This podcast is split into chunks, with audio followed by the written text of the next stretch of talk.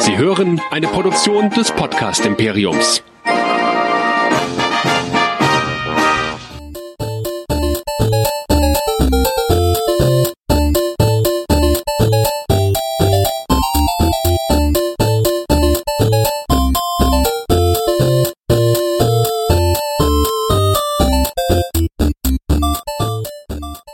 Hallo und willkommen zu einer neuen Folge Nerdizismus Singles, bei dem ein Nerdizist über ein bestimmtes Thema kurz und knackig eine kleine Folge macht. Ich bin der Nerdizist Michael und ich erzähle euch heute mal ganz kurz was über M. Night Shyamalans neuen Film Glass. Und nicht wundern, falls ihr im Hintergrund ein bisschen Babygejaule oder ein paar Babysounds hört, denn ich bin seit ein paar Wochen Vater geworden und habe gerade meine kleine Tochter gefüttert und nehme jetzt kurz danach ein bisschen den Podcast hier auf.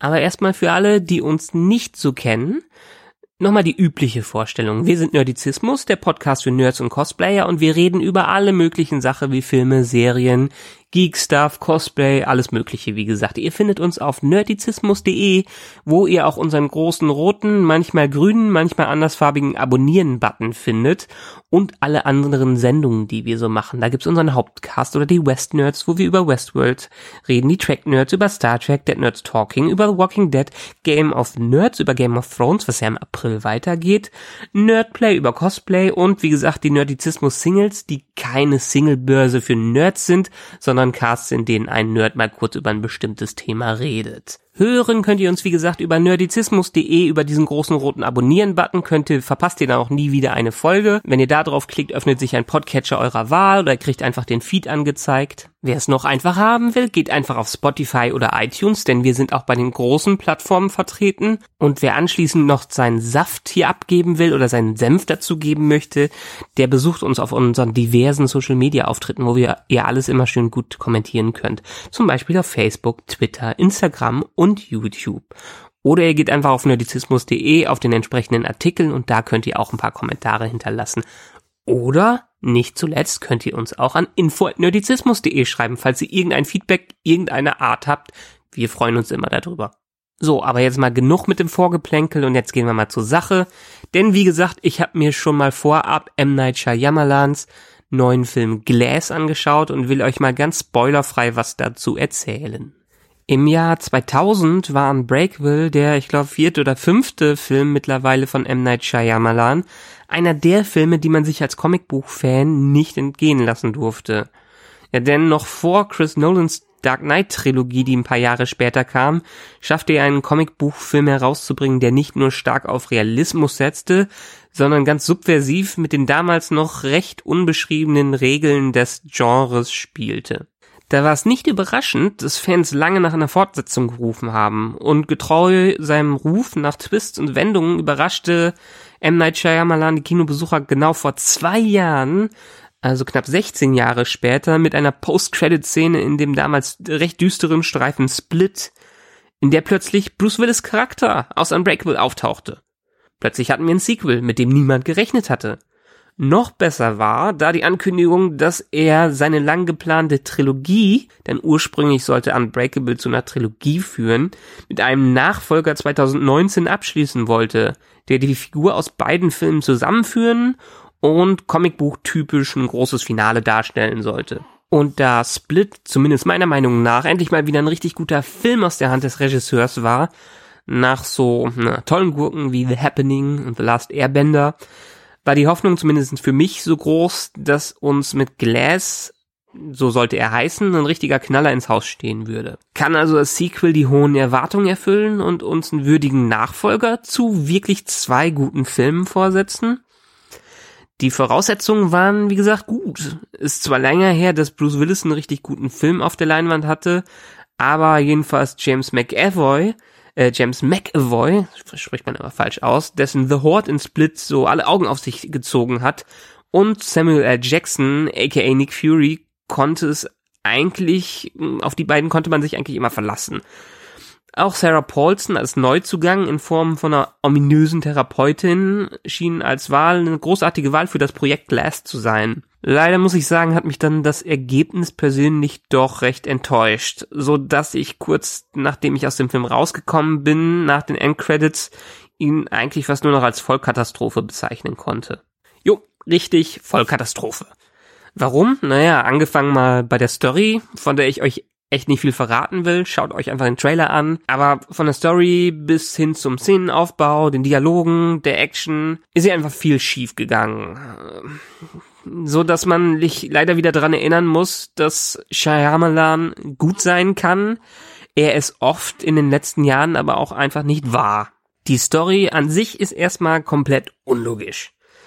Komm, allein wie die drei Hauptcharaktere, wie man im Trailer sieht, in der Anstalt landet, macht im Film überhaupt keinen Sinn, auch wenn der am Ende unvermeidliche Twist hier doch einiges erklären kann. Aber auch der Ablauf der Behandlung in der Anstalt ist für mich völlig sinnentleert gewesen und stoppt jegliches Momentum, was der Film vorher aufgebaut hat. Was sich auf der Kinoleinwand während der Szenen tut, ist teilweise sehr anstrengend zu verfolgen. Ich finde, die Dialoge wirken total wenig durchdacht und entbehren jeglicher Intelligenz. Es ist so, als ob jemand mit einem Thema anfängt und mit einem ganz anderen Thema aufhört. Wo Unbreakable noch clever zum Beispiel mit dem Thema Comicbuch das einflechten konnte, wirken die Konversationen hier in Glass einfach ziemlich aufgesetzt. Ich frage mich teilweise, ob der Autor hier überhaupt mal in den letzten Jahren einen Superhelden-Comic durchgelesen hat. Ja, und aus so dürftigem Material können selbst Schauspieler wie Sarah Paulson, die man ja aus American Horror Story kennt, ja kaum was rausholen. Deren Dr. Ellie Staple wird erst irgendwie zum Schluss interessant. Oder hat den Ansatz einer interessanten Figur am Ende.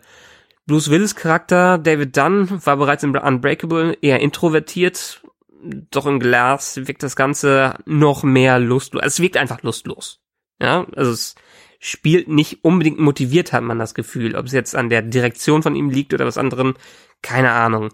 Und ja, obwohl der Film Glass heißt, hat der titelgebende Mr. Glass, also Samuel L. Jackson, hier kaum irgendwas zu tun. Die meiste Zeit darf Jackson, Jackson leblos in die Kamera starren und dabei tut er einem fast schon leid. Einziger Lichtblick ist und bleibt hier wieder James McAvoy, äh, und zwar der Bösewicht von ihm, The Horde. Der war ja schon ein Split einfach genial. Ich meine, was er hier wieder vom Zaum bricht, ist wirklich phänomenal, kann aber für den einen oder anderen Zuschauer, ja, manchmal an die Grenze zur Nerverei kratzen. In Split war The Horde noch ein bisschen bedrohlicher als in diesem Film. Aber in Glass ist er eigentlich so präsent, dass man sich fragt, wieso der Film eigentlich nicht The Horde heißt, und sondern Glass. Tja. Dummerweise enttäuschen ebenso die Szenen, mit denen Comicbuchfilme sonst glänzen. Also die Action-Szenen. Und da wird einem bewusst, dass Shyamalan einfach keine Action drehen kann irgendwie. Haben wir ja schon was beim Last Airbender gesehen. Die Kameraschnitte, die Szenenaufbau lassen das Ganze so langatmig und langweilig erscheinen, dass zumindest ich mir mal gewünscht hätte, da wäre ein ordentlicher Kampfchoreograf hinter gewesen. Vielleicht lag es auch am Ende am Budget. Tut mir leid, aber außer ein paar früheren Szenen, in denen gezeigt wird, was David Dunn in den 80, 18 Jahren seit Unbreakable getrieben hat, ist hier wirklich nur wenig spannendes Material zu finden. Der unvermeidliche Twist, wie in vielen Filmen von ihm am Ende, reißt ein paar Dinge aus dem Dreck, kann aber wirklich nicht so viel retten. Da ist eigentlich das Kopfkratzen eher höher über die diversen Storyentwicklungen und Charakterentscheidungen. Es schafft es nicht ganz außer Welt, wie konfus das Ganze ist. Es wird Leute geben, die Spaß an diesem Film haben. Meinung, meiner Meinung nach hätte M. Night Shyamalan aber gerne nochmal 18 Jahre warten können, um sich ordentlich Gedanken um den Abschluss dieser Trilogie zu machen. 18, 16 Jahre zu Split hin haben genügt, um aus Split einen guten Film zu machen. Aber die zwei Jahre bis hierhin, da wird einfach zu viel Potenzial verschenkt, was sehr schade ist. Ja, der Film ist am Ende vielleicht doch keine Vollkatastrophe, ist aber auch lang, längst nicht das, was man sich gewünscht hat. Ich würde ihm so hm, maximal vier, fünf von zehn Sternen geben. Sagen wir mal äh, ich will ja nicht mehr so gut bewerten, also sag ich mal vier. Also wer ihn sehen will, kann ihn sich ansehen. Ich würde raten, vielleicht ein bisschen zu warten, bis er im Heiden Kino raus ist. Da hat man nicht so viel verpasst.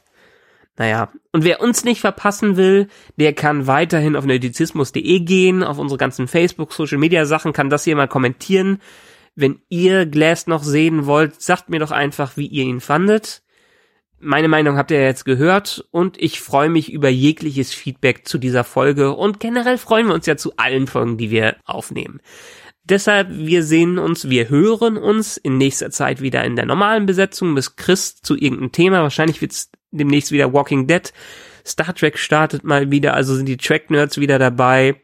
Ich freue mich auf die nächsten Monate, auch wenn ich immer so ein bisschen das dazwischen schieben muss, weil so ein Kind geht doch so ein bisschen vor. Und ja, dann bis zum nächsten Mal und tschö.